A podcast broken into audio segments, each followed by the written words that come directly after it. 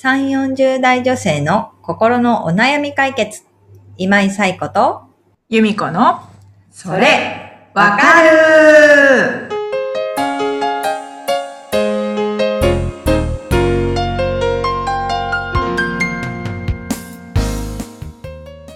はい、ということで、えー2月第2週のそれわかるが始まりました。よろしくお願いします。こんにちは。ちは、豆まき皆さんいかがでしたか？やりましたか？どうでしたか？ね、しっかり服を呼び込んでの今日のご相談に行きましょうか。はい。ゆいこさんお願いします。はい。パンダさん46歳の方からです。はい。新しい年を迎え、今年は資格取得、趣味の登山、家族でのキャンプなどやりたいことがたくさんあります。今のモチベーションを維持していくためにできることがあれば教えてください。というとこをお寄せいただきました。あはい。パンダさんありがとうございます。りがとうございます。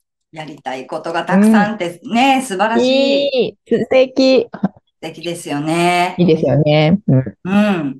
資格取得。趣味もなんかアウトドア系なんですね。うん登山とかキャンプとか。ね、アクティブファミリーね。うん。うん感じが伝わってきました。ね、うんこのモチベーションを維持するためにできることっていうことですけど。なんかこのポッドキャストでも、なんかモチベーションのお話は何回かしたことがありますが、はい。えー、モチベーションには2種類あって、内発的モチベーション、それから外発的なモチベーション、動機づけっていうのがあります。で、まあ内発的なものって、この、や、やりたい、やってみたい。なんかこの興味というか自分の内側から湧いてくるね、モチベーションですよね。今このモチベーションがすごく高いところで、えーもう一つね、外発的なモチベーション。これのバランスを取っていくっていうのはすごい大事だと思うんですよね。だから、えっと、例えば趣味の登山やりたい、えー家族でキャンプ行きたいっていう時に、えー行きたいだけじゃなくって、じゃあそのために、あの、かかるお金っていくらぐらいだろうとか、じゃあそのお金って、えいくらぐらい貯めたらいいんだろうみたいなことで、毎月、えー例えば1万円ずつ貯金するとか、5000円ずつ貯金していくみたいなこととか、やって、その、なんか外発的なもの、評価とか報酬とか、そういうのが外発的なものなんですけど、そこに向けた、まあ、目にわかる、自分の内側から出てくるものとは別のもので、モチベーションを、えー保っていく。例えば、8月、8月すごい暑いからあれだけれども、キャンプの時期がわかんないからあれだけど、あ、じゃあゴールデンウィークにしとこう。ゴールデンウィークに キャンプに行くって決めたときに、うんあ、えー、1、2、3、4、4ヶ月あって、じゃあそれっていくら必要だよねみたいな時に、こう目に見えて、毎月そのためのお金が貯まっていくみたいなことってモチベーションになる。あ、今月なんか1万貯まった、2万貯まったみたいなことでモチベーションを上げていくみたいなことも大事だし、資格取得であれば、ね、何月にその試験があるのかわからないですけれども、えっ、と、もっと細切れとかにしていって、えー例えば模擬試験とかで、えーまずはこの点数目指して、えーそこが合格、合格っていうか、そこに達したら、ちょっと自分にご褒美あげる。で、その次目指すところに、えー達したら、またご褒美あげる、みたいな感じで、その資格取得までの勉強をこう頑張るモチベーションにしていくっていう感じで、やりたいっていうその気持ちと、外発的なもの、評価とか、報酬とか、ご褒美とか、そういうことでモチベーションを高めていくっていうことができると、うん維持していけると思いますね。なので、まあ、なんかやりたいことがあるっていう時には、だから外発的なモチベーションを作るために少しこうサブゴールみたいなことを見つけていくのは大事かなというのは思います。1月でなん、えーいくら貯金するみたいなことだったり、なるほど。えー70点取ったらご褒美あげるみたいな。うんえっと、点数だけじゃなくてね、えーなんか資格取得のその、も問題集とか参考本みたいなものがすごく分厚いものだったら、えー50ページやったらご褒美があるとか、うん。なんかそういう感じで、この単元、この章が終わったらご褒美があるみたいな感じで、うん。モチベーションを維持していくっていうのもすごく大事だと思うので、ね、そのモチベーションは自分が気分が上がるものにしていくのはすごく大事だと思うので、なんかそんな形なでる年間、はい、今のモチベーションを維持してもらえたらいいかなって思います。で、やりたいって思うことは考えるのも楽しいと思うので、サブゴールを考えるっていうのもすごく楽しく、今ならね、楽しくできると思うので、ぜひやってみていただきたいなと思います。うんうん。ふみこさんはなんか、やりたい、思うことはありますか？やりたい。あ 今年は、ちょっと夫婦でテニスを始めようかなと思ってえて、えテニス？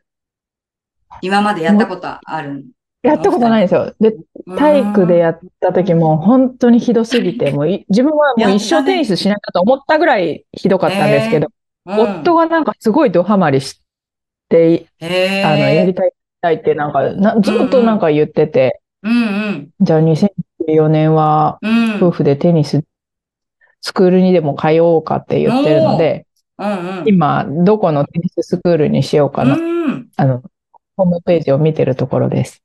すごい。具体的。すぐできそう。み、ね。あとは、あの、体験を申し込めばいいだけです。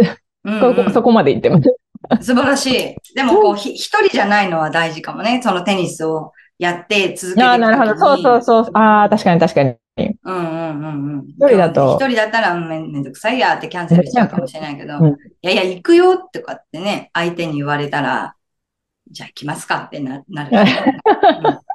うんそう、そう、そ、そうやって先々でね、その、例えばこれからテニス始めたとしたうん。ら、そこに休みの日に行くわけだから、そのためのうん段取りもね、多分、ちね。ゃんとやるようになるだろうし、うんこれは休みにやればいいやと思ってたことが、うんいやいや、休みテニスだわと思ったらね。うんうん。今やらなきゃいけなくなるしね。そうそうそう。素晴らしい。生活習慣まで整っていく。ね、ちょっと皆さん、あの、私がテニスを始められてるのかどうか、うんでたまにちょっと聞いていきましょうかね。ぜひ。そうか、テニスいいですね。ちょっとぜひ、はいあの、やってまた聞いていくのはで、教えてください。スモールステップでいきたいと思います。スモールステップでね。ということで、はこの、えーポッドキャストでは皆様からのお悩み投稿お待ちしております。由美子さん、お寄せ方を、まあご案内お願いします。はい。番組では皆さんからのお悩みをお待ちしております。番組ポッドキャストの各エピソードページにリブラボラトリー公式 LINE の URL を載せています。公式 LINE を登録後、メニュー画面よりお悩みを投稿してください。皆様からのお悩み投稿お待ちしております。しております。ということで、はい。ということで、えー2月の第2週も、えーこれで終わりということなんですけれどもね、また、あのー来週までの間には、バレンタイン。バレンタイン。全部疑問形。バレンタインね。はい。はい。我が家ではスルーのイベントなんですけど、バレンタインがあるので、なんか、皆さんいろんなね、うんことがあるんですか？ョコレートもね。いや、あれでしょ？太子さんいつも自分のために美味しいチョコレート売り場で。探すじゃないですか。はい。買いに行こう。ちょっとデパートとかに行ってみようかな。なんか、うんうん。デパートとかに行ってなんか、高いの1個買ってみようかな。そう高いの1粒とか。そう。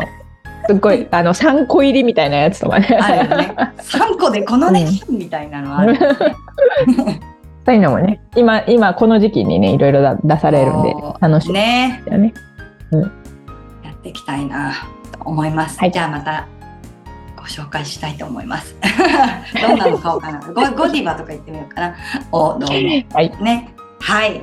ということで、また1週間、えー楽しく過ごせていけたらと思います。えー本日もありがとうございました。また来週、さようなら。さようなら。